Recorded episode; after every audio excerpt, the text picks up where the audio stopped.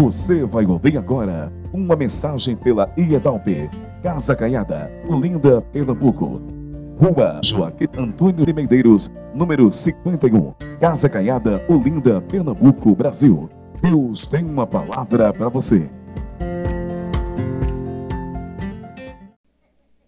Hoje estaremos iniciando a doutrina das últimas coisas, conhecida como escatologia, que é do grego, né? Dos eventos finais da história da igreja e do mundo. E a previsão aí é que seja aproximadamente umas cinco semanas para a gente conseguir, de maneira superficial, porque não, não tem como se aprofundar, nesses temas que rondam a doutrina das últimas coisas. Não é? Na nossa declaração de fé, eles compreendem dois capítulos. Então, estamos no capítulo 22 e 23. Terminaremos com 24, que é sobre a família. Apocalipse, capítulo 19. Apocalipse, que é um traduzido significa revelação capítulo 19, versículo 7. Regozijemo-nos e alegremo-nos e demos-lhe glória. Porque vindas são as bodas do cordeiro e a sua esposa já se aprontou. E foi-lhe dado que se vestisse de linho fino, puro e resplandecente, porque o linho fino são a justiça dos santos. E disse-me: Escreve Bem-aventurados aqueles que são chamados à ceia das bodas do Cordeiro. E disse-me: Estas são as verdadeiras palavras de Deus. Quem diz amém? Com muita alegria, continuando essa meditação. E antes eu queria é, dizer que esse é um dos temas que é fundamental da fé cristã, não é? Existem os temas periféricos e os centrais, base da fé. Esse é um dos. E é um dos mais polêmicos. Assim como a doutrina do Espírito Santo e a doutrina da salvação, os evangélicos não têm uma opinião unificada. Então, dependendo da igreja, do teólogo, do credo, baseado na própria Bíblia, você vai ver opiniões distintas. Porque uma pessoa interpreta de um jeito, outro interpreta de outro, mas é usando a Bíblia. Questão de hermenêutica. Acima da interpretação está a iluminação que o Espírito Santo dá. Então, se a gente lê e busca entender pela revelação do Espírito, não tem como errar. As correntes de interpretação teológicas são humanas, mas são instrumentos que Deus usa também para facilitar o entendimento. Dito isso, eu quero dizer aos irmãos que eu não estou aqui para dizer de maneira absoluta como os irmãos devem crer, porque eu estou falando que é assim, porque é o certo. Não. Nós estamos estudando a nossa declaração de fé.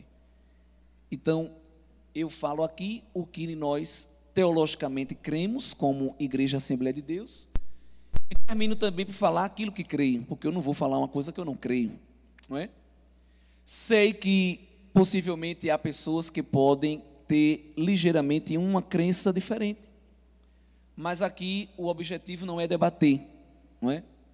Por esse motivo, a gente tem espaços para isso. Por exemplo, a EBD. Na EBD nós vamos ter lições sobre escatologia, dá para a gente debater, mas no culto de doutrina não dá. Por quê? Porque o espaço é curto e a metodologia é outra. Aqui tem pastor João, que é um dos especialistas em escatologia, tem vários professores de EBD, tem vários teólogos, mas eu peço aos irmãos licença para não ser interrompido, no sentido de que facilita o raciocínio para que a gente siga um fio condutor. Repito que, como crente, como leitores da Bíblia, às vezes a gente pode encontrar uma ou outra interpretação, mas isso fica para a gente conversar pessoalmente entre nós, porque a igreja do Senhor é sábia e a igreja do Senhor, ela tem uma sabedoria que é pura e é simples, não precisa de muitos arrudeios.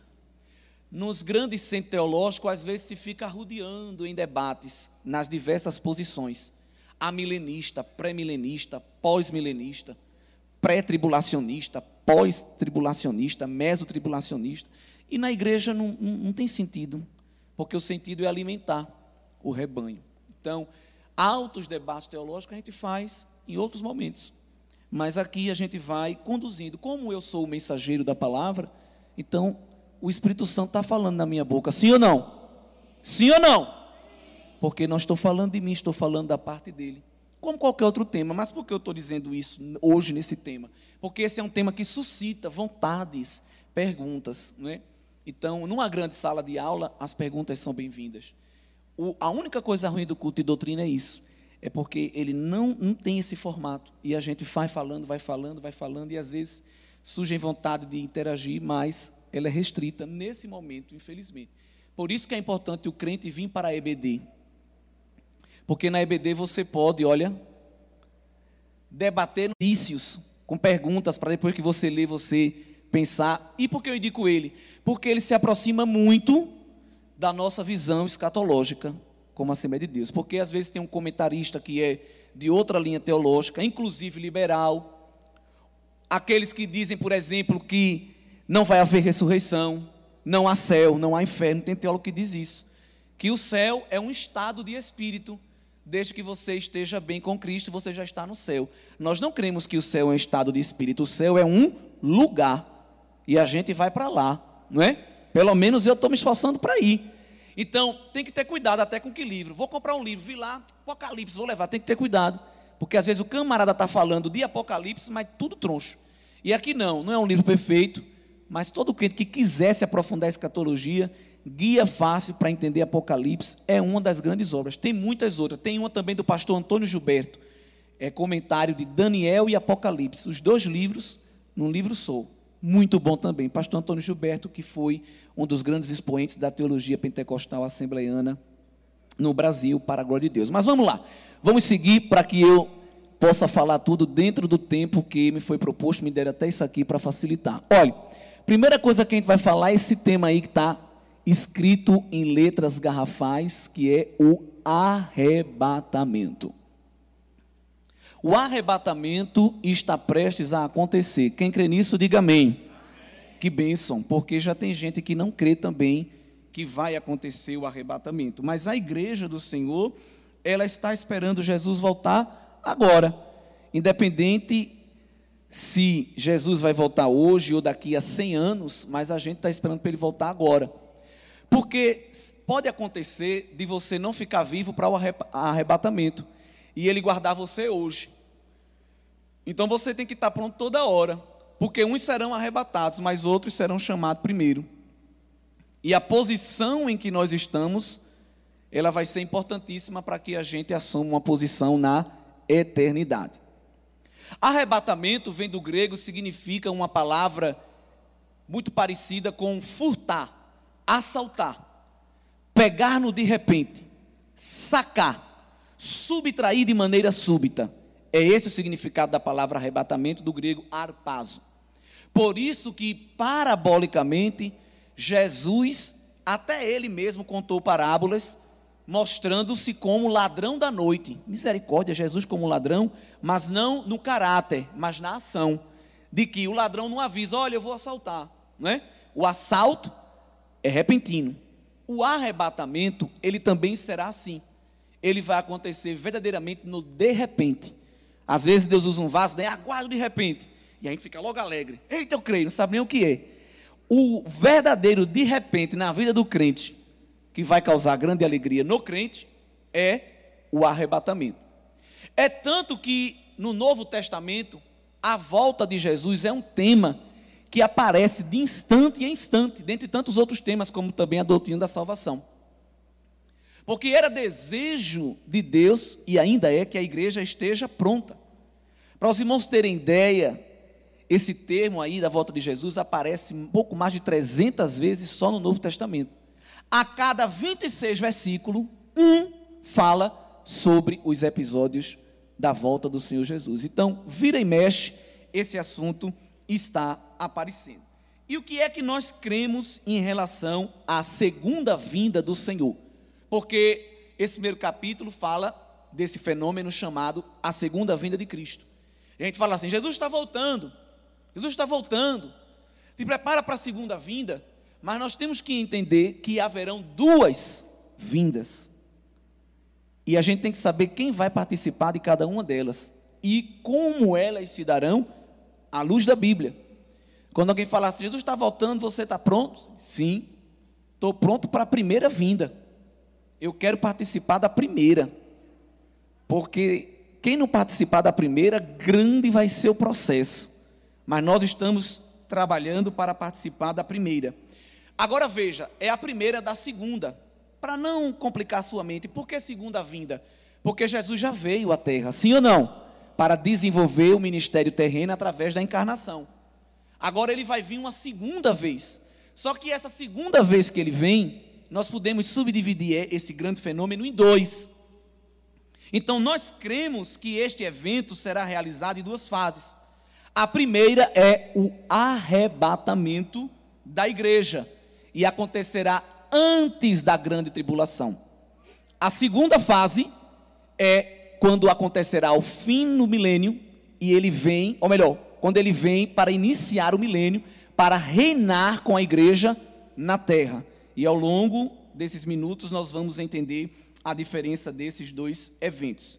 Primeiro, quando nós falamos de volta repentina de Jesus relacionada ao arrebatamento, aí tem vários versículos, nós não vamos ler todos, por isso que botamos na projeção, para quem quiser depois ler em casa. Há diversos textos bíblicos que reafirmam que a volta de primeira de Jesus para o arrebatamento vai ser repentina. Mas não só repentina, esta volta também será invisível. Porque Jesus, ele vem se encontrar com a igreja nos ares. Então, o arrebatamento, que é um evento histórico, futuro e real, envolverá toda a igreja, mas Jesus ele não virá à terra. Ele ficará nos ares, cremos que na atmosfera ou no segundo céu, e a igreja será chamada para se encontrar com ele nos ares e dali participar dos eventos que irão suceder. Alguns textos bíblicos vão deixar claro que essa volta do Senhor vai ser verdadeiramente no de repente. Vai ser tanto no de repente que as pessoas vão estar desenvolvendo as suas tarefas cotidianas normalmente. Se você for a Mateus 24, que os teólogos consideram como o pequeno apocalipse dos evangelhos, porque ali Jesus revela diversos acontecimentos futuros, ele vai falar de acordo com a rotina do dia a dia dele, contemporâneo ao tempo dele, mostrando que as pessoas estariam envolvidas nas suas atividades diárias. No capítulo 24 de Mateus, versículo 40, ele diz: Estando dois no campo, será levado um e deixado outro. Isso significa que nem todo mundo vai subir.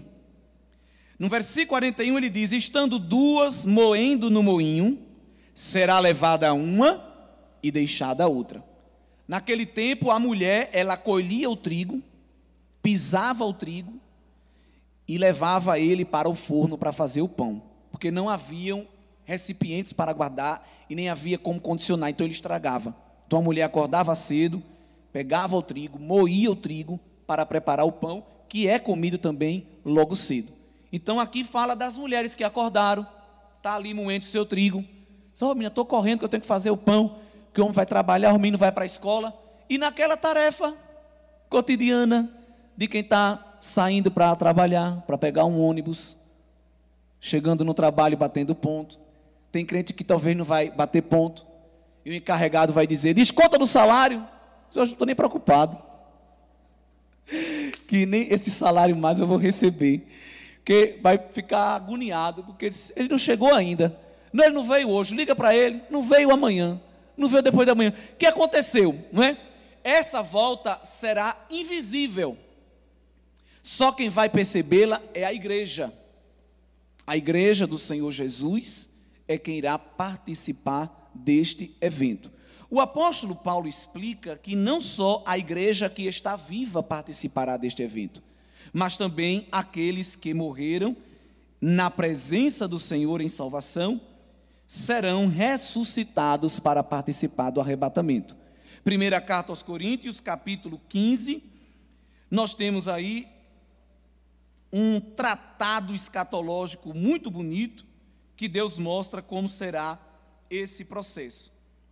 No versículo de número 51, ele diz um mistério. Na verdade, nem todos dormiremos. Dormir aqui é um eufemismo para morte. Então, nem todos morreremos. Mas todos seremos transformados. Quem estiver vivo no momento do arrebatamento e quem estiver morto, todos serão arrebatados e transformados. Quem morreu e está com o corpo na sepultura, aquele corpo vai ter que se unir novamente com a alma. Porque nas bodas do cordeiro não vai estar presente nem zumbi e nem alma penada.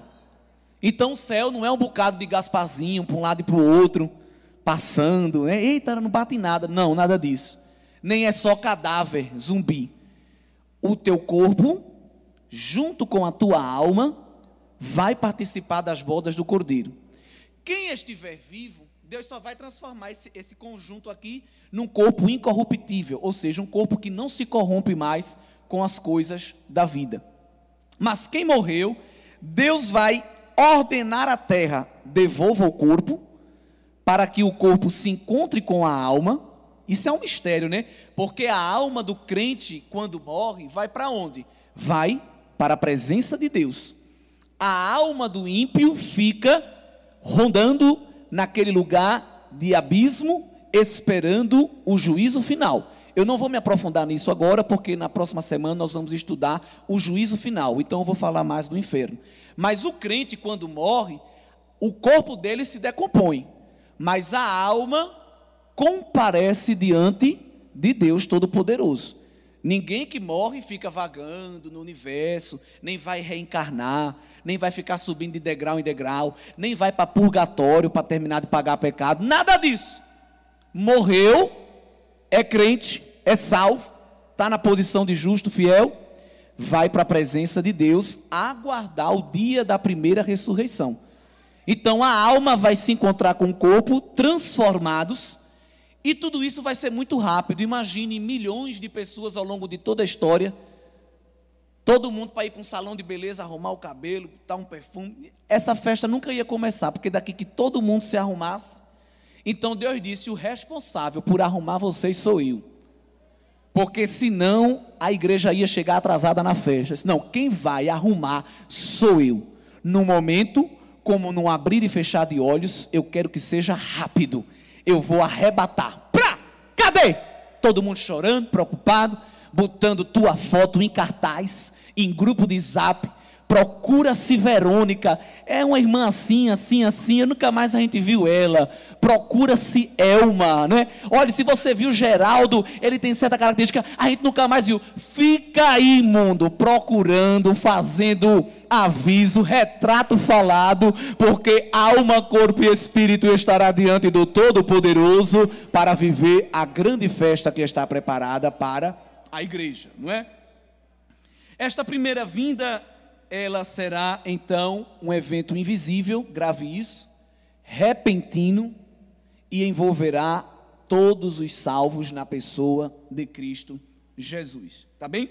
Só que, embora seja um evento repentino, como todos esses versículos que estão aí, há sinais que predizem que o arrebatamento está para acontecer. Deus não permite Jesus revelar a data para ninguém. E mesmo ele dizendo: ninguém sabe a volta do filho do homem, nem o filho. De vez em quando aparece alguém para dizer assim: Deus me revelou que vai voltar em 1984. Deus me revelou que vai voltar em 2012. Deus me arrebatou, me deu uma revelação do céu e eu vou escrever um livro contando como é. Ainda tem uns que achou pouco a divina revelação do céu, ainda escreveu a divina revelação do inferno. Vai para lá que eu quero saber como é o inferno, eu não vou falar. Não é? Olhe, não tem nenhum interesse nesse tipo de coisa. Um exemplo disso, apóstolo Paulo. Paulo não era um crente sensacionalista. Ele conta a história de uma pessoa que ele conhece que subiu até o terceiro céu. Mas Paulo, ele fez como João. João, quando ia falar dele, ele não dizia João, né? O apóstolo que ele amava, não é? Uma humildade tremenda. Ele nem se intitulava. Paulo, toda a comunidade cristã séria acredita que aquela pessoa que ele está falando era ele mesmo. e ele não escreveu nenhum livro. Olhe, tá aí noite de lançamento do livro que eu conto para você como é o céu. Nada disso.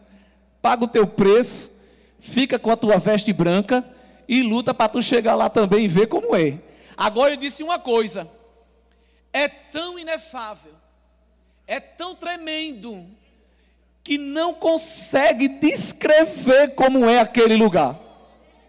Alguém vai para Disney, vai para Paris, vai para Nova York, aí quando volta, a menina como é lá, ah, é muito bom, e é assim, eu não sei nem explicar. Ó, um lugar daqui da terra, né?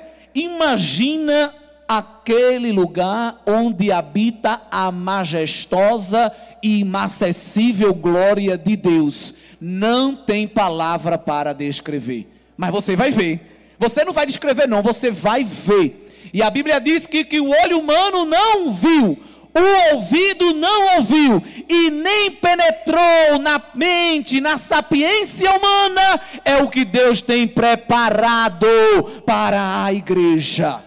É algo único. Mas mesmo que isso vai acontecendo de repente, os sinais estão mostrando que ele está vindo para arrebatar. Ele está dando sinais de que no de repente ele vai chegar para tomar a sua igreja. E tudo isso retirado da Bíblia. Multiplicação da ciência, multiplicação do conhecimento, de teorias, de explicações, Hoje nós vivemos um tempo que há especialistas em todos os assuntos, conflitos familiares. Sempre teve conflito na família, mas hoje está cada vez maior. Apostasia, que é negar a fé. É alguém dizer hoje eu creio e amanhã mudar, não crer mais nada, mentir contra as coisas de Deus. Falsos cristos e falso profeta. E hoje é o que mais tem, falso profeta, não é? Guerras e rumores de guerra. Olhe, não é só a guerra que é sinal da volta dele, não. Rumor de guerra também. Esses rumores de guerra entre Estados Unidos e Rússia, Estados Unidos e China, Coreia do Norte, Estados Unidos, só o rumor, né? Saiu notícia assim: Irã disse que não vai tirar a usina nuclear. Estados Unidos impôs sanção, uma guerra pode aparecer. É só rumor. Jesus disse: guerra e rumores de guerra. Só, só dizendo que vai ter, mas não vai ter. Tudo isso ele apontou que era sinal de que ele estava voltando. Fome, pestes, terremotos. Irmãs, um quarto da população mundial não faz nenhuma refeição no dia. Um quarto da população mundial não faz uma refeição no dia. Metade desse grupo aí faz, no máximo, duas refeições. A fome está aí. E não precisa ir para a África, não, viu? Precisa ir para o continente africano para ver, não. Às vezes lá perto da tua casa você já tem visto isso daí. Terremotos, ódio, traição, iniquidade. Isso aí tem aumentado a cada dia, uma sociedade individualista, sem amor. Sinais no céu e na terra. Não sei se você percebe, mas de vez em quando a gente amanhece, é uma cor do sol diferente, não é? De vez em quando é uma lua que você olha assim, não é? De vez em quando você vê um pôr do sol diferente, é um raio no céu e tira logo foto. Aí quem não crê diz que é qualquer coisa. É um gás, é uma reação química da água, é uma posição do sol, mas a igreja sabe. A igreja sabe o que é isso. Perplexidade na terra.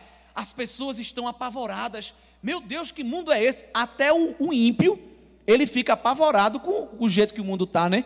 Vezes está na parada de ônibus, está no consultório, menino, é cada coisa que a gente está vendo hoje em dia, né?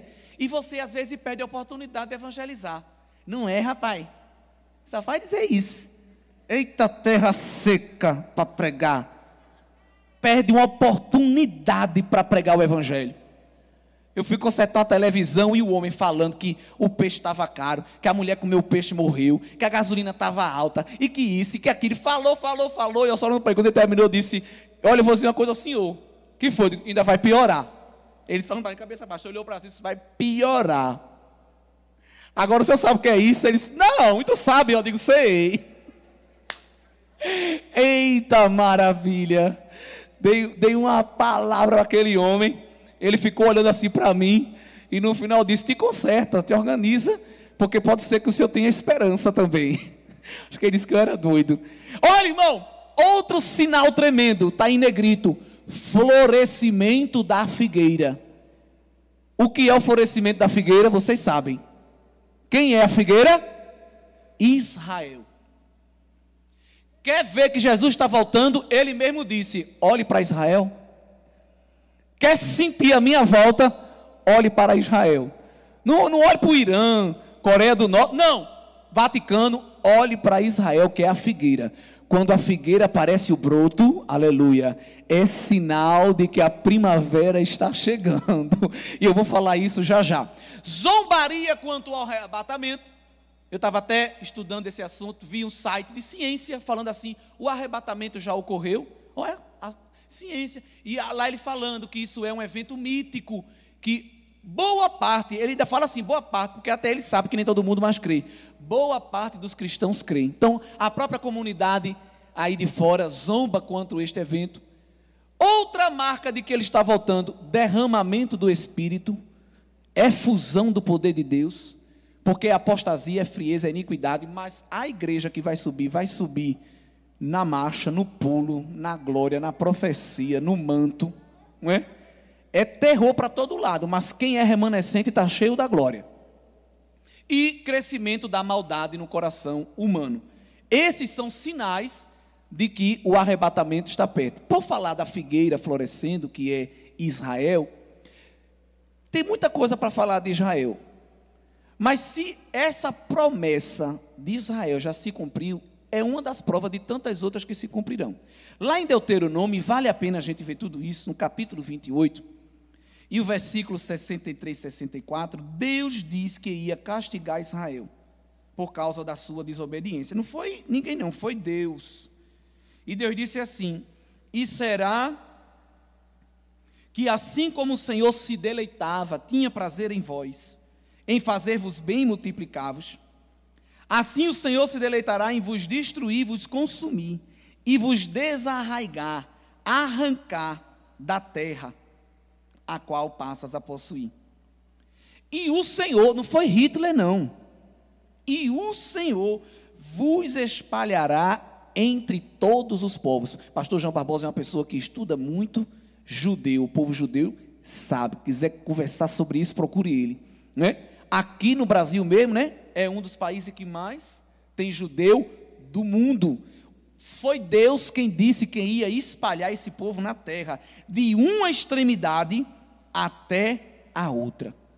Mas o Deus que disse que ia espalhar eles como castigo, lá em Jeremias 32 e o versículo 37, ele diz também que vai juntar. Olhe só. E eis que eu os congregarei de todas as terras, para onde os houver lançado na minha ira e no meu furor e na minha indignação, e os tornarei a trazer a este lugar e farei que habitem nele seguramente. Deus disse: Eu vou espalhar vocês. Mas não pense que eu vou perder o controle, não. Eu vou espalhar e depois eu vou trazer tudinho de volta. Só que Deus disse para onde ia ficar.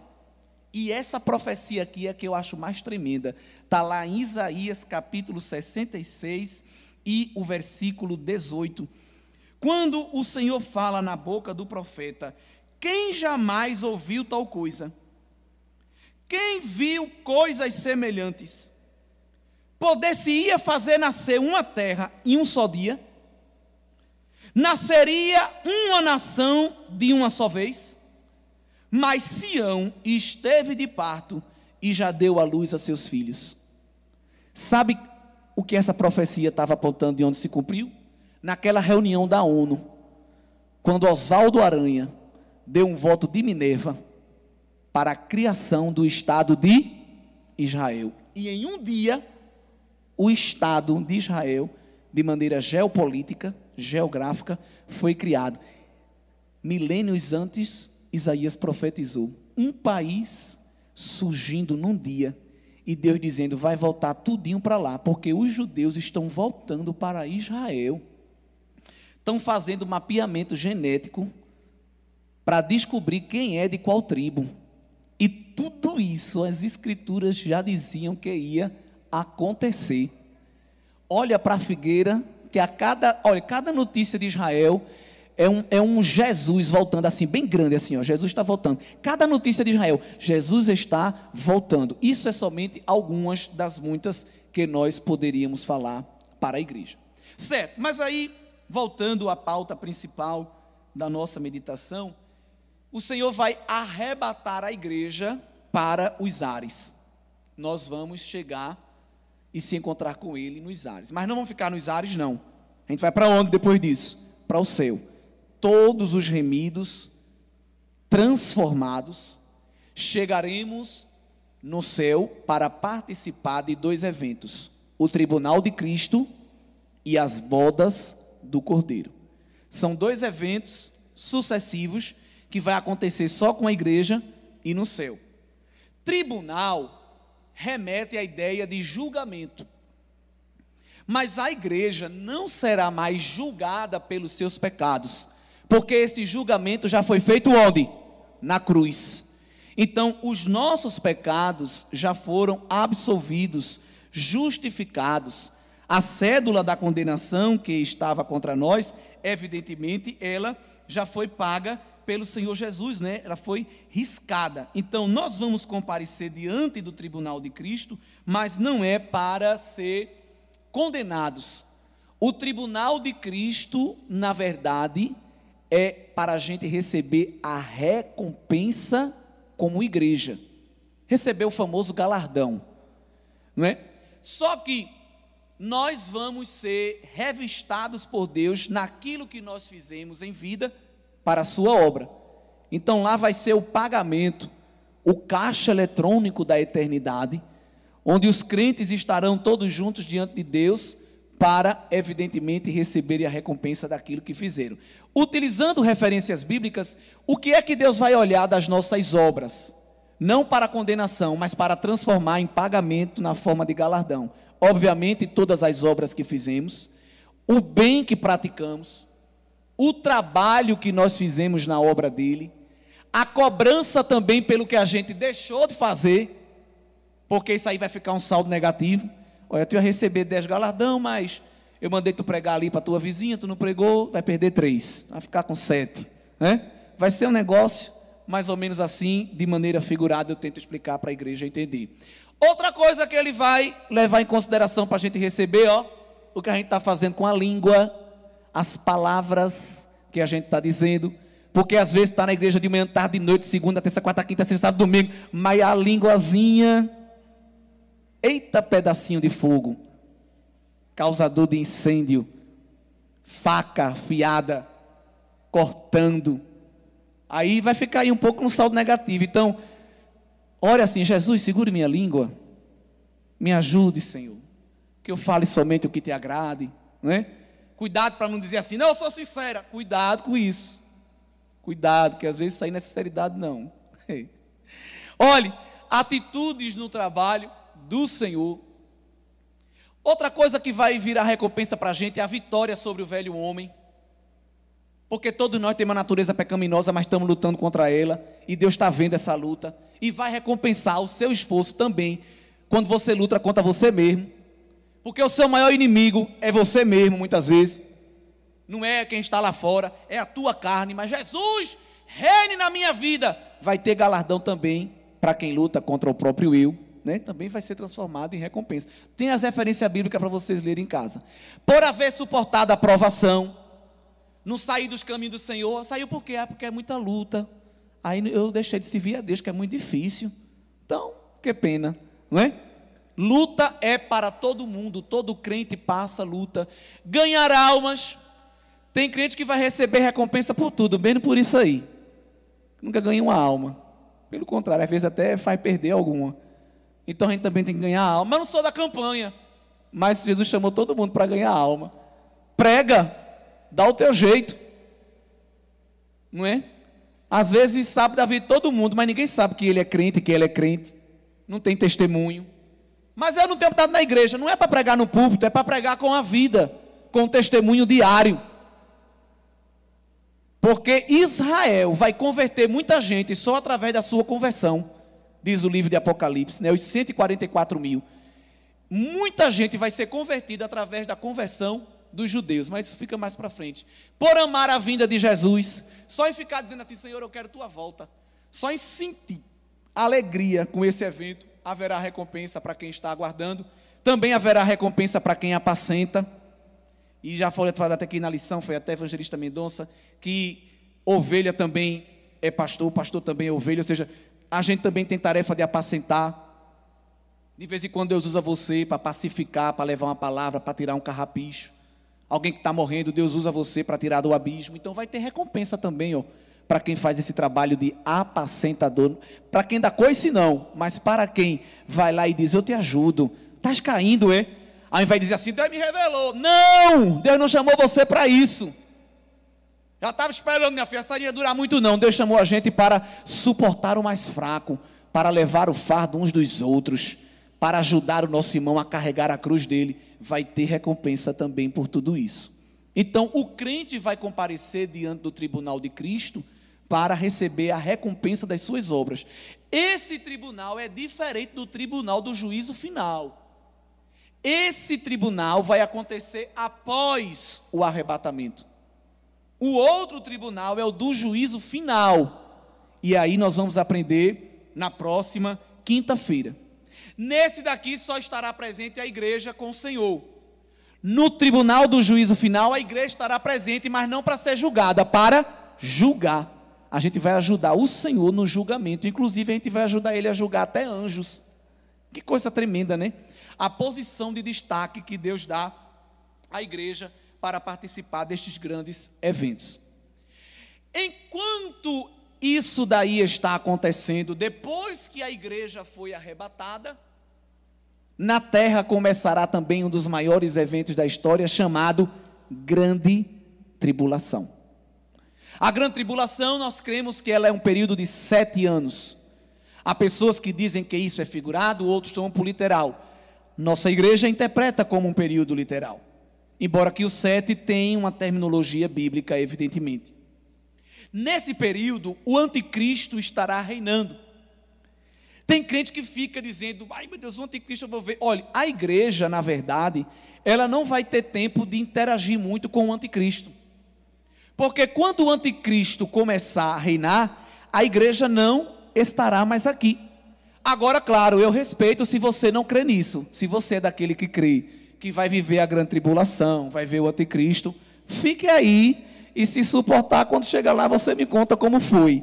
Eu não creio nisto. Eu creio que Deus guardará a igreja da hora da grande tribulação. Por que eu creio isso? Porque a grande tribulação será a plena, a total, a completa manifestação da ira de Deus.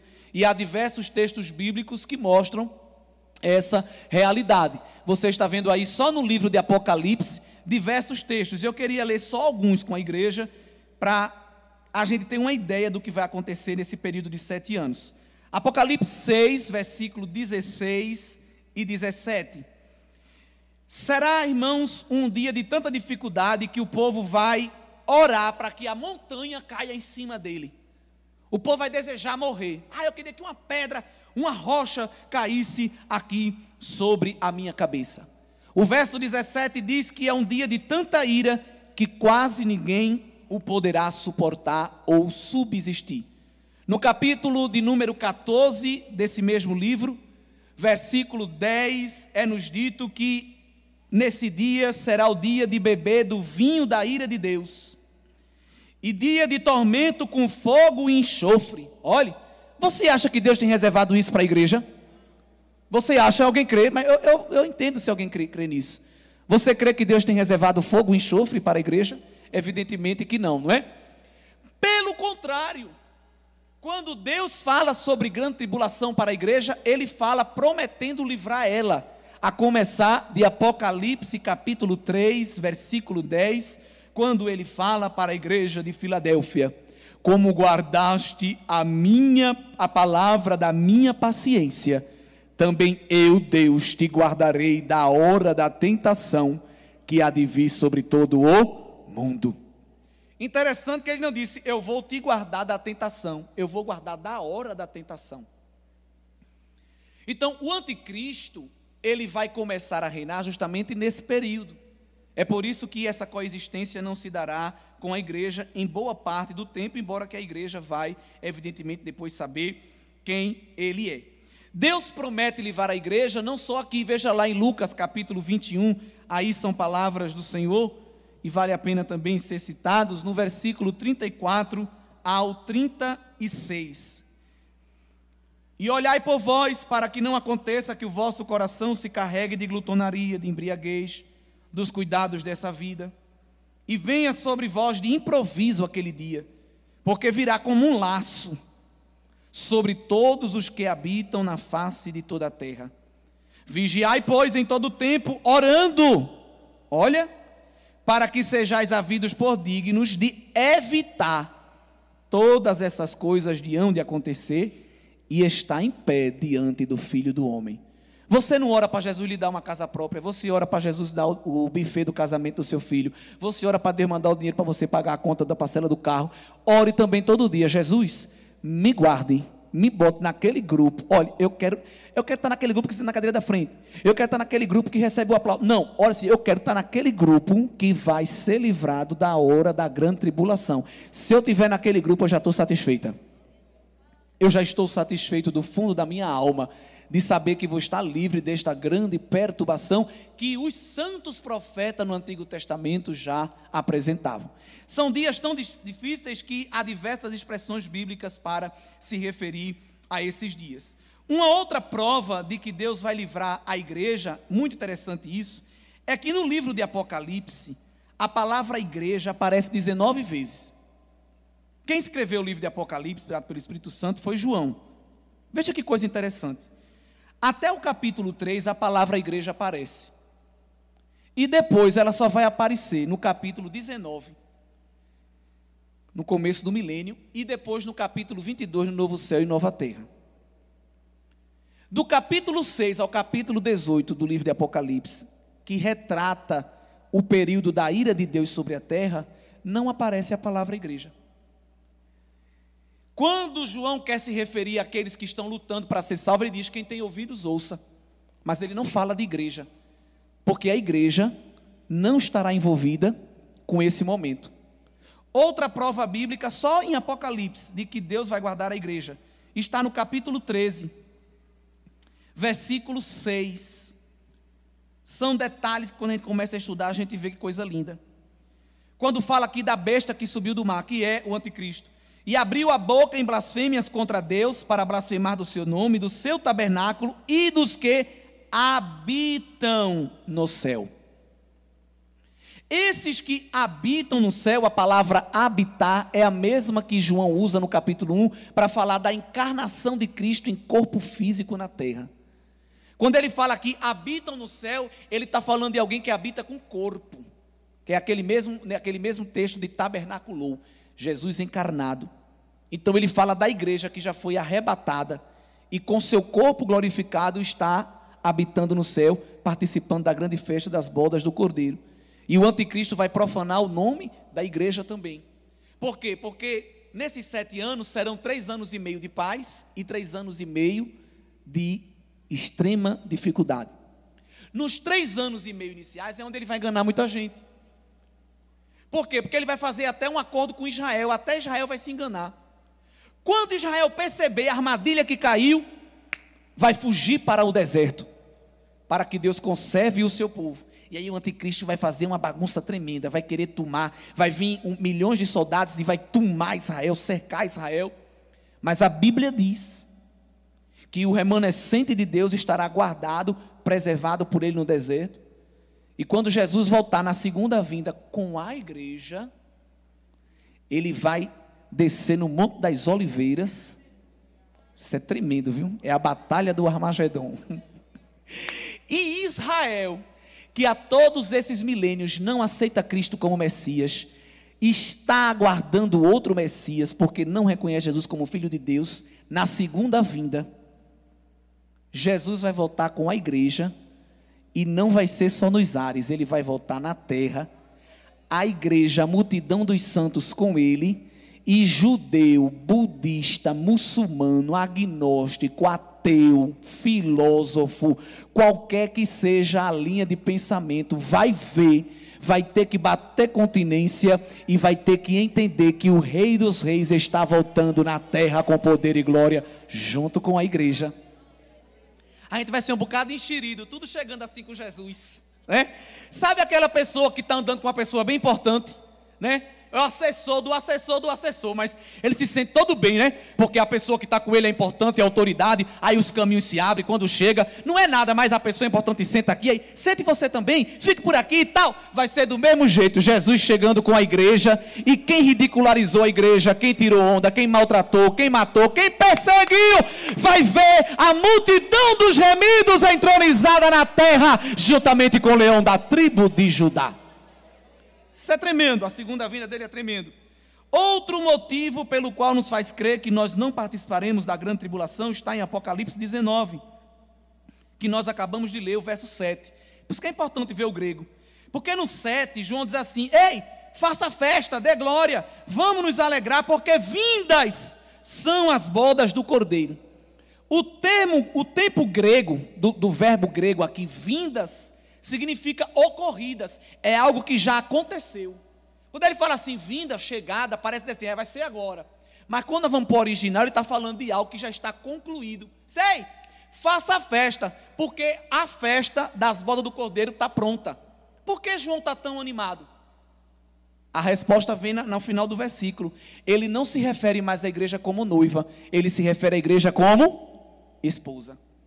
Quando nós formos arrebatados que subimos ao céu, vamos participar primeiro do tribunal de Cristo para receber a nossa recompensa. Recebeu a recompensa, agora vem o segundo evento dentro deste grande momento que são as bodas do Cordeiro. Aí as bodas do Cordeiro é algo que sinaliza a união eterna matrimonial que se dará entre Deus, através de Cristo, e o seu povo, a igreja. E aí, depois daquelas bodas, né, como depois de um casamento, de um enlace matrimonial, chega como noiva, mas sai como esposa. Então não se referirá mais à igreja como noiva, né? É igual alguém que casou e a pessoa comete até uma gafa, ali é noiva. Noiva não, esposa. Assim também vai ser a igreja. Ei, esposa, intimidade, estou unido. E aqui eu acho tremendo, sabe por quê? Porque depois que Jesus chamar a igreja nos ares, no arrebatamento, e a gente se encontrar com Ele. Nunca mais, nunca mais a igreja vai se separar de Jesus.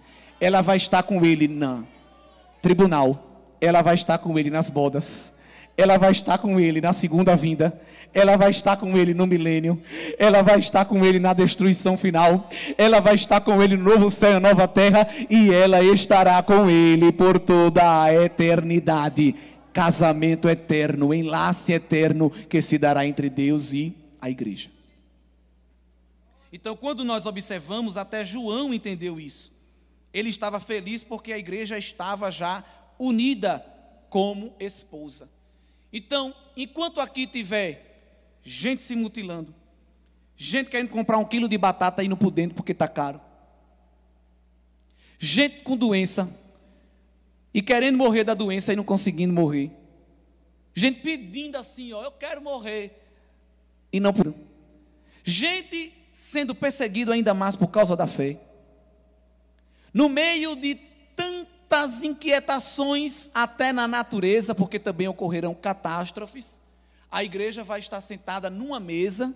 Eu não sei como é que vai ser, não é? Porque Deus ele é tão organizado, ele não vai fazer uma festa com muito convidado, em que aqui no meio tá aquelas mesas do mais próximo e aqueles que ficam na mesa lá embaixo, né? Eu, eu creio que não vai, eu não sei como ele vai fazer. Porque no céu, a igreja, ninguém vai poder se sentir excluído, esquecido. Oh, poxa, trabalhei tanto para Jesus, me botou nessa mesa aqui no cantinho. Ninguém vem se vir nada. Quando chega aqui a bandeja, não tem mais nada, todo mundo. Não pense isso, não. Eu não sei como ele vai fazer. Mas ele vai sentar na mesa com a igreja como um todo. E não tem nada mais honroso do que sentar na mesa e comer com alguém, não é? Imagine você estar tá numa mesa e alguém autorizar dizer, sente aqui, coma comigo. Imagine um presidente da república dizer assim, ei, vem almoçar comigo. Meu Deus, eu não sei nem como me, me importar. Você está com fome, fica até com medo de comer, fica vendo como as pessoas fazem. Não vai ter isso não. Porque no céu, quem vai servir a igreja é o anfitrião, é o noivo.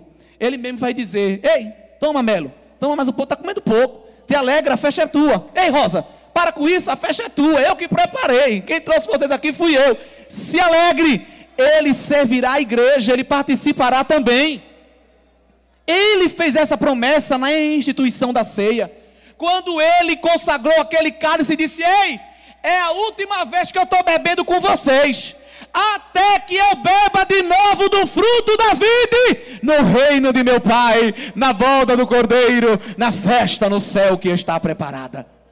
Isso é tremendo, porque alegra os nossos corações, porque a gente não sabe como é que ele vai fazer, a gente só sabe que ele vai fazer. E todo mundo que estiver na presença dele vai participar. Deus se preocupa tanto de que no céu não haja essa diferença, que ele vai até organizar a roupa com que a gente vai estar vestido. Agora aqui tem um mistério também. No versículo de número 8 é dito que a roupa da noiva, que agora é esposa, é linho fino, puro e resplandecente. Mas esse linho, João diz o que é: são as obras de justiça dos santos.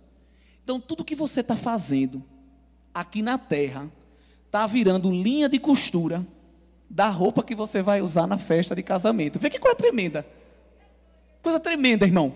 Uma cesta básica que você faz, uma visita ao enfermo, uma palavra pacificadora, um abraço que você dá, que é aquele abraço na alma que Jesus te usa, não é? Alguém que está enfermo, você vai lá fazer um curativo. Alguém que está desesperado, você vai lá como instrumento de Deus. Alguém que você levanta. Alguém que se desviou, você foi lá buscar. Jeová, bote aqui mais um metro de tecido para ela.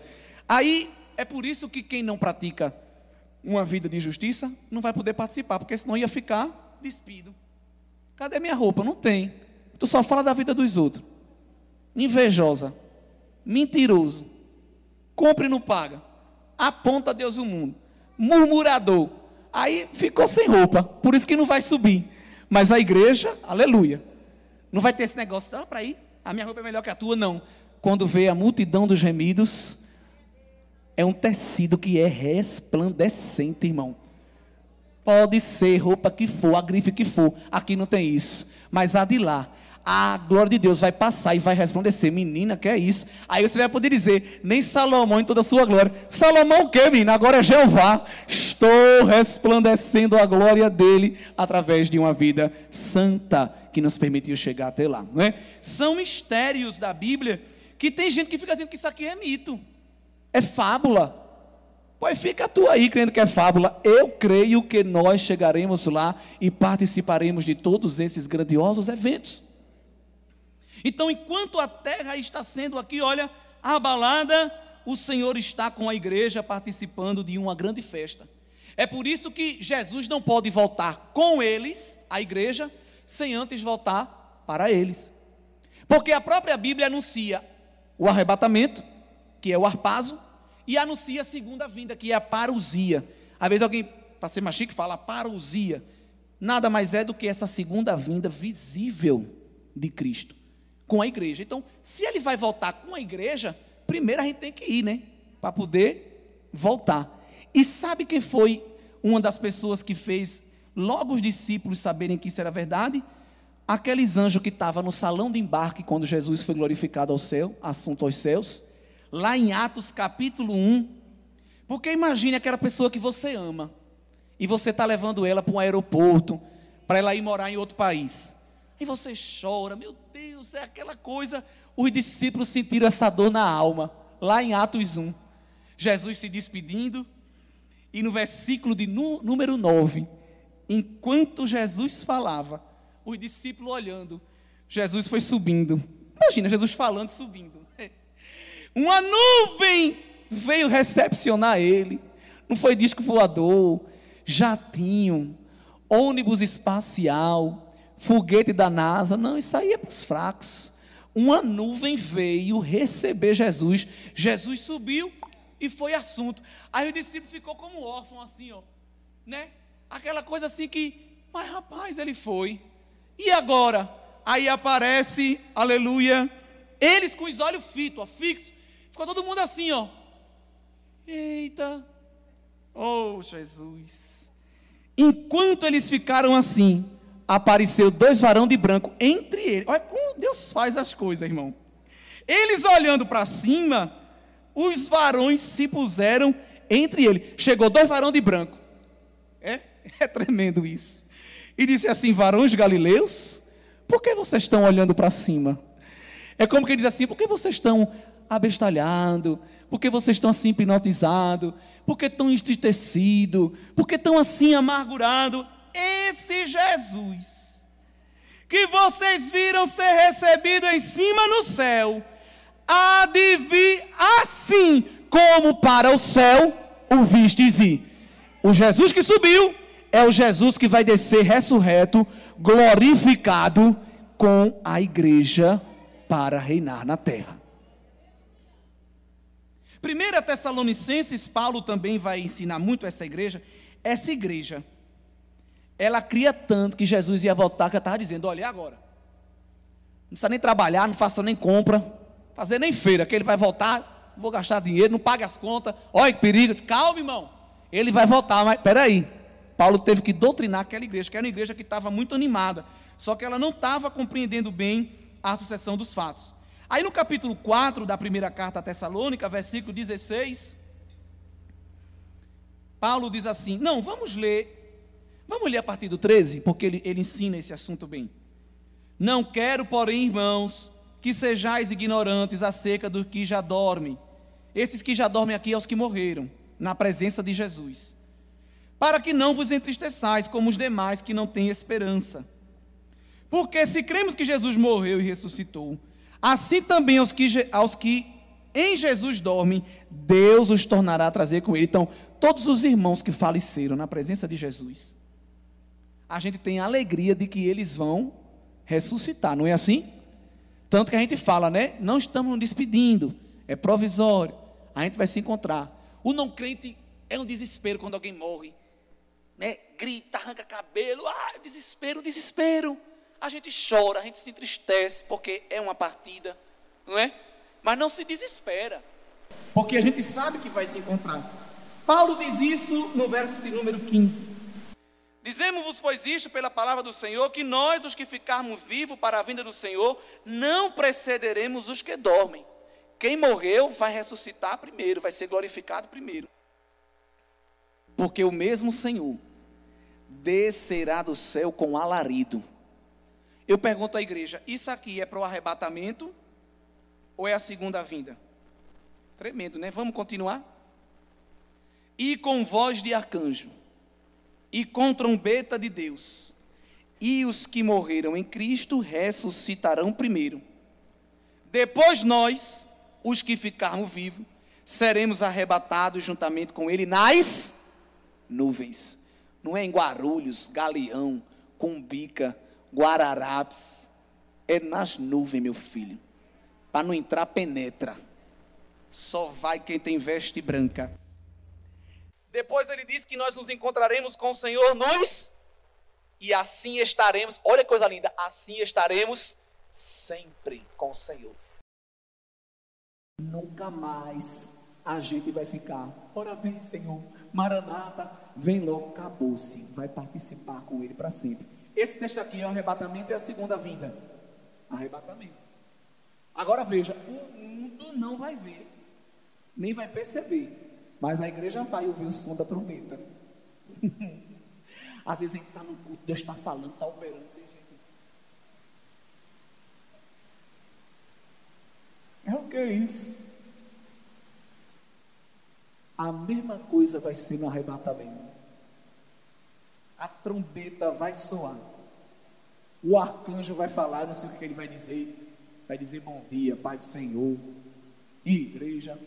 O arcanjo vai falar, a trombeta vai soar.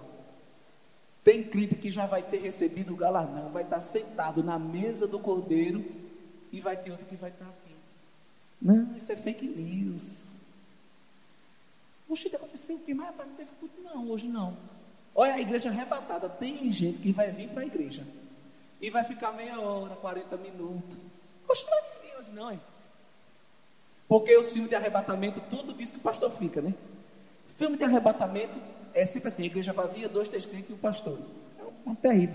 Quem faz filme de arrebatamento deve ter alguma decepção com o pastor. Tem uma raiva de filme de arrebatamento por causa disso. Eu parei até de assistir. Se tiver um que o pastor não tá, você me diz para eu ver. Mas tem gente que vai, irmão, está assim, ó. Ainda, crente. Crente não, frequentador de igreja. Oxe, 6h40 já, não vai vir ninguém não. Eita, quando a ficha cair.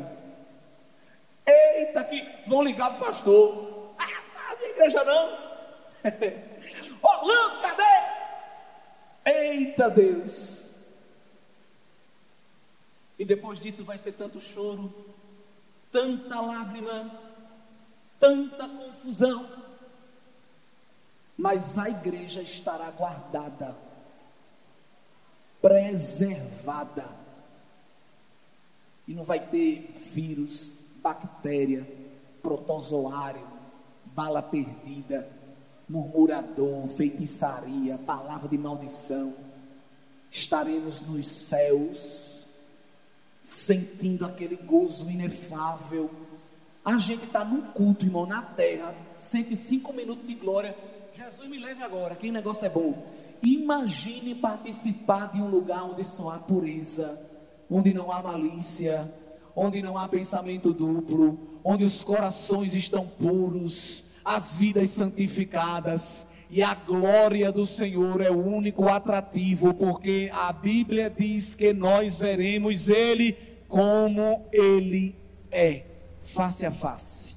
Aqui a gente sente Ele, parece que a gente vai ter um piripaque. Jesus, que glória! Imagina quando vê e ele vai dizer: Sou eu, é, sou eu, igreja. Não vai ser um Jesus elitista, um Jesus sensacionalista, todo pomposo, sentado assim, não é? Ou, ou num patamar elevado. Olha, nem disse, não, ele vai passear com a gente, ele vai comer com a gente, ele vai cantar com a gente, a multidão dos gemidos, na grande festa que acontecerá ali na eternidade, não é?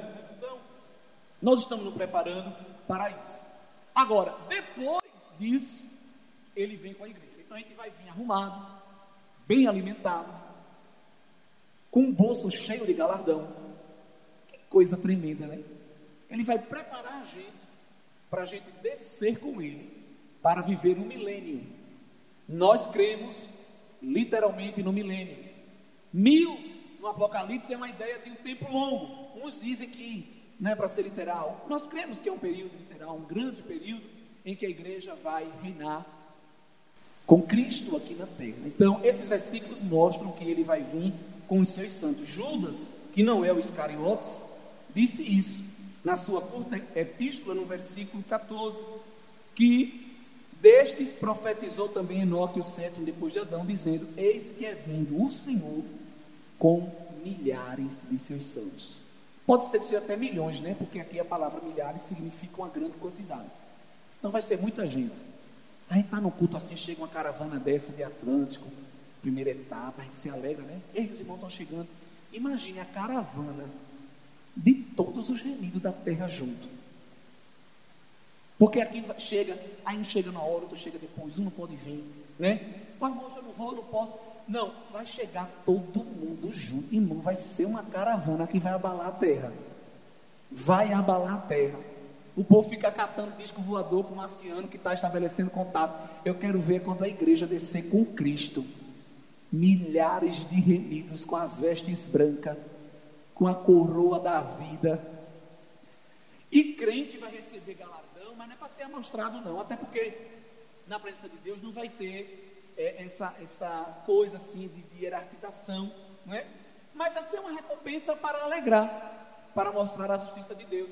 É tanto que Apocalipse diz que os remidos, aqueles que morreram e estão diante do trono, eles pegam a sua coroa, a coroa da vida, o, o exemplo máximo da recompensa, e botam aonde? Quem lembra? Aos pés de Cristo. Não desmerecendo a recompensa, mas mostrando que, que o melhor não é a recompensa, mas é o recompensador, é estar na presença dele, não é? A gente vê que vai ser uma grande multidão, e João mostra que tem pessoas que estarão mais perto do trono, porque aí não vai ser alma penada, vai ser corpo. Então vai ter gente sim que vai estar mais perto do trono, tem que vai estar mais distante. Talvez a, a questão da recompensa vai estar relacionada a isso. Não estou afirmando categoricamente, que será assim, porque isso é mistério, só será revelado lá. Mas pode ser que o galardão esteja envolvido com camarote. Ó, tu trabalhou muito, mas fica aqui mais perto. Tu trabalhou pouco, terra. Tu desse muito trabalho. Trabalhasse pouquinho, mas capaz. Da glória, pelo menos tu está salva. Tu vai ficar por ali. Mas tu vai sentir minha presença, vai ver minha glória do mesmo jeito. A pessoa vai para ver Roberto Carlos. Fica duas duas noites na calçada esperando o rei. Olha. Porque não tem dinheiro para comprar um camarote, aí quer ser um dinheiro para entrar para ver se pega um lugar bom. Quando o rei chega, se arrepia, a pressão aumenta, a pessoa paga para passar mal. Olha, mas com Jesus não. Com Jesus ninguém vai subir pressão. E hoje está passando com a maca, com o bombeiro. O que foi? Não, essa irmã pressão subiu porque viu Jesus. Nada disso. Tome glória, tome revelação, tome poder. E a igreja, santo, santo, santo, santo é o Senhor dos exércitos. E toda, toda, toda, toda, toda, toda, toda, toda a terra está cheia da sua glória. Todos os cantinhos, todas as curvas, todas as esquinas não serão privadas da glória. Quem subir vai ver a glória, porque Deus a revelará para toda aquela grande multidão. Eu não sei se você vai ficar perto do trono ou se vai ficar lá embaixo, mas lute para ver a glória dele, porque ele já fez a parte dele e espera que a igreja faça a sua. Um texto tremendo, igreja, eu amo esse texto, que mostra a gente que isso é uma verdade, é quando Paulo escreve à igreja de Corinto para falar de recompensa e salvação. Teve uma palavra aqui, eu não sei se foi, foi ontem, que disse assim que Deus não faz acepção de pessoa para salvação, né? Mas para usar, Ele escolhe. Eu aprendi aquilo ontem, amei aquela palavra. Deus não faz acepção para salvar, não. A Bíblia diz que Ele não quer que ninguém se perca. Agora, para Ele usar, meu filho, Ele seleciona, né? Agora sim, esse seleciona é mistério, porque Ele pega os improváveis, né? Os que não sabem, os mal amanhados os boieiros, o que está na 12 ajuda de boi, o pescador, o de língua grande, o de temperamento forte. Senhor, não sei falar, mas vai falar, porque eu sou na tua boca, Jeremias. Assim disse o Senhor. Não é? Então, Deus ele vai salvar e vai recompensar baseado na obra. Tem gente que vai ter uma recompensa grande e outro vai ter recompensa pouca. Isso está na primeira carta aos Coríntios, capítulo 3, versículo de número 10. Veja aí. Segundo a graça de Deus que me foi dada, pus eu, como sábio arquiteto, o fundamento, e outro edifica sobre ele. Olhe o alerta, mas veja cada um como edifica. Porque ninguém pode pôr outro fundamento além do que já está posto, qual é Cristo. E se alguém sobre este fundamento forma um edifício de ouro, prata, pedra preciosa, aqui tem materiais de valor, né? Ou madeira, feno, palha, materiais inferiores a obra de cada um se manifestará. Na verdade, o dia declarará. Que dia é? O dia do tribunal de Cristo. Onde não vai ser julgado mais os nossos pecados, vai ser julgado as nossas as nossas obras. Porque pelo fogo será descoberta. Crente não tem medo de fogo, nem aqui na terra, nem no céu. Crente que tem medo de fogo no céu vai ficar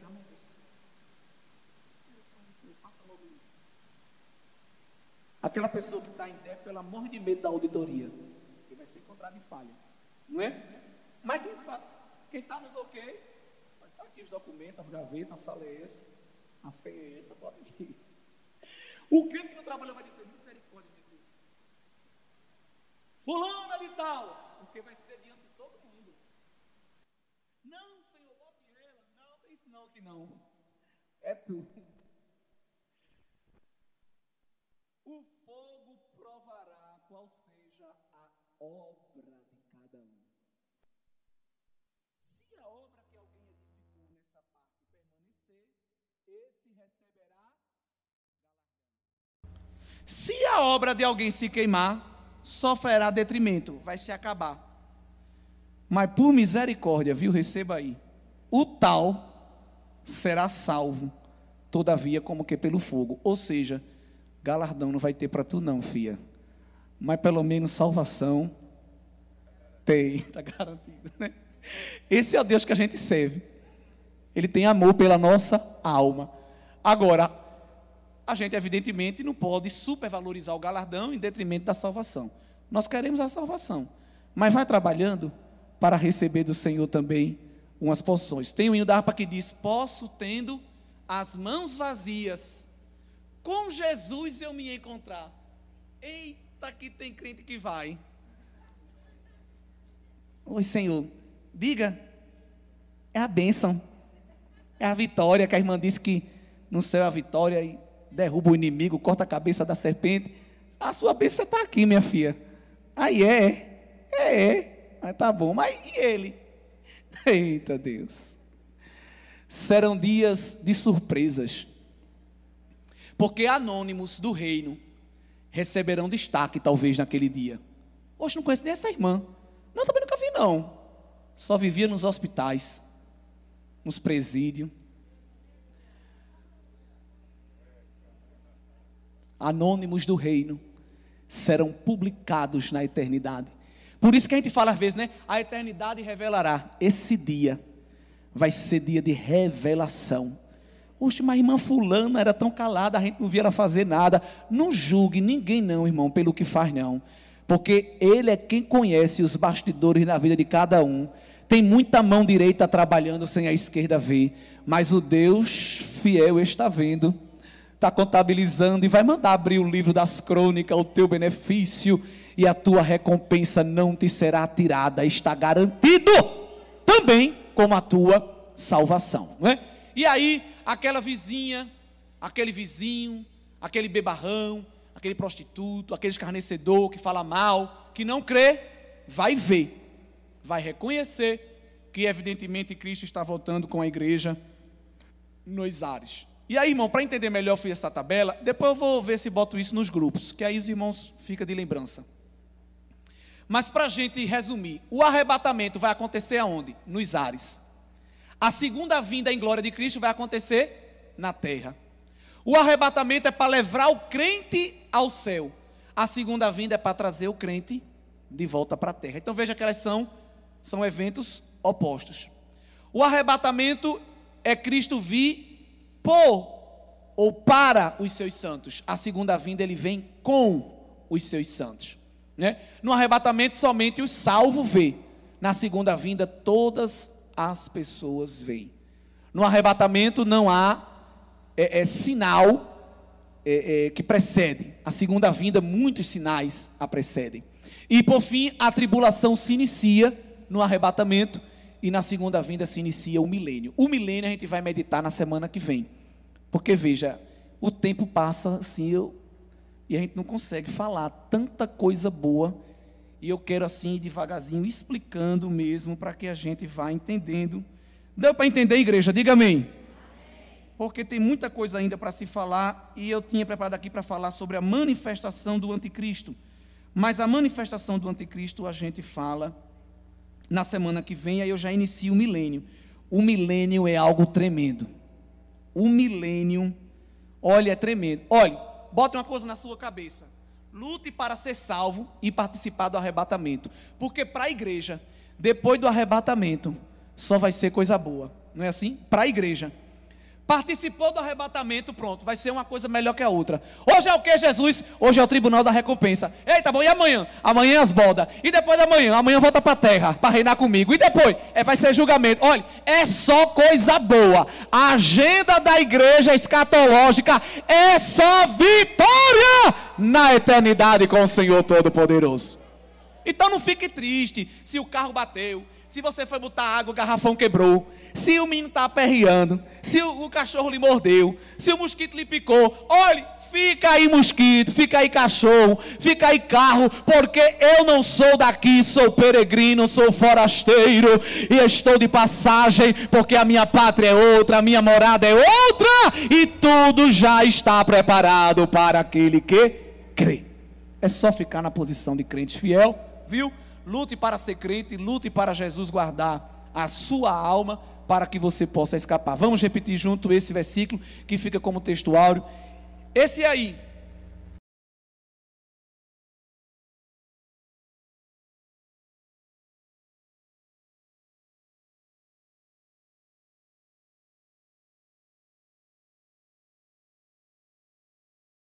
de maneira visível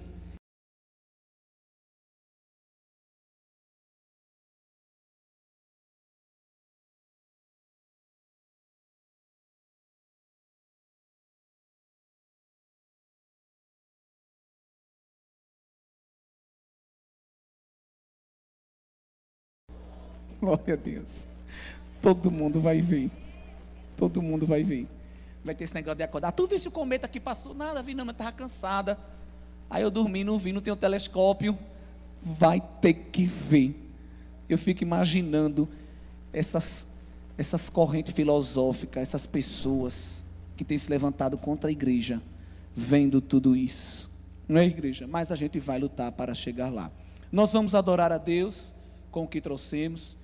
E se esforce para vir quinta, porque esse é aquele assunto que não é bom perder, que a gente vai costurando esse conhecimento junto. Tem muita coisa ainda para ser meditado. Olhe, bom é quando chegar no novo céu e na nova terra. Aí, irmão, dá vontade de dizer, Jesus, me leve agora, porque é vitória. Mas a gente devagarzinho vai aprendendo. Nós vamos ouvir o grande coral, mas antes não, vamos fazer o seguinte. Nós vamos louvar o Olson 206 de pé já ensaiando como vai ser lá, viu? A gente vai louvar esse hino em pé. Os obreiros aqui são é, experientes, ele consegue recolher com a igreja em pé, não tem dificuldade. Nós vamos louvar esse hino, irmão, pensando no céu, já ensaiando como vai ser lá. E depois a gente ouve mais uma vez o grande grupo e segue para casa sem nenhuma dificuldade para a glória de Deus, não é? Vamos ficar de pé? 206, 206. Você que está em casa também cante, porque esse hino fala de muitas coisas que nós meditamos aqui. Medite bem na letra desse hino. O risco que você pode correr é não conseguir terminar ele. Não conseguir terminar ele cantando. Porque ele é tremendo.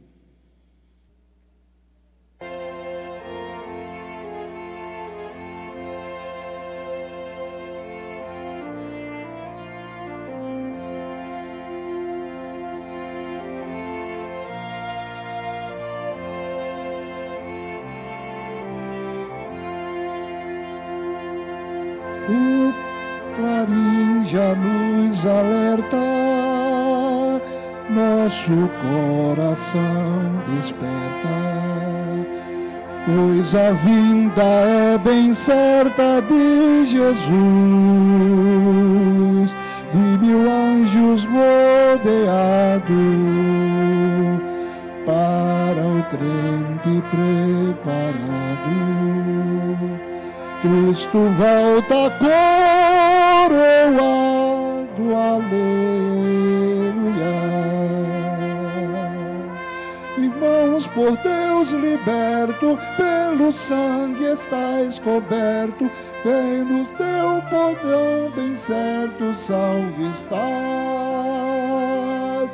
Voz de júbilo ouviremos, e no céu nós cantaremos. Cristo breve nós veremos, aleluia.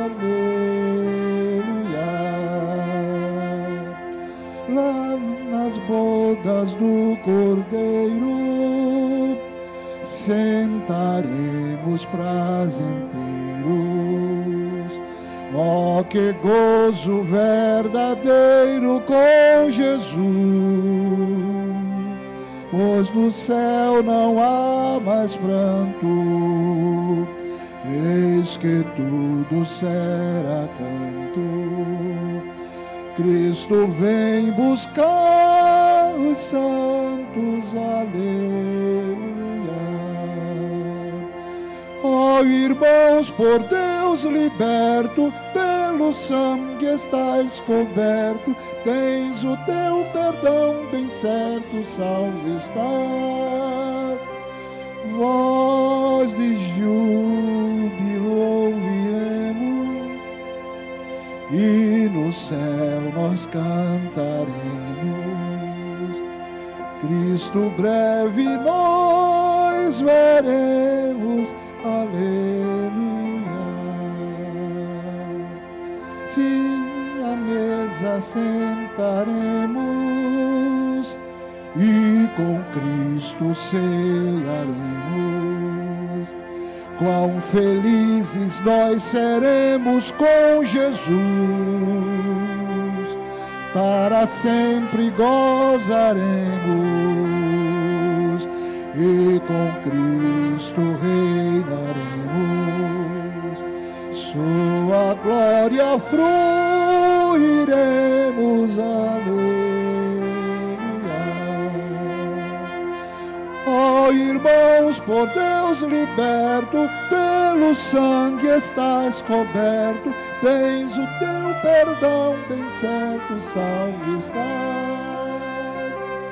voz de júbilo ouviremos e no céu nós reinaremos.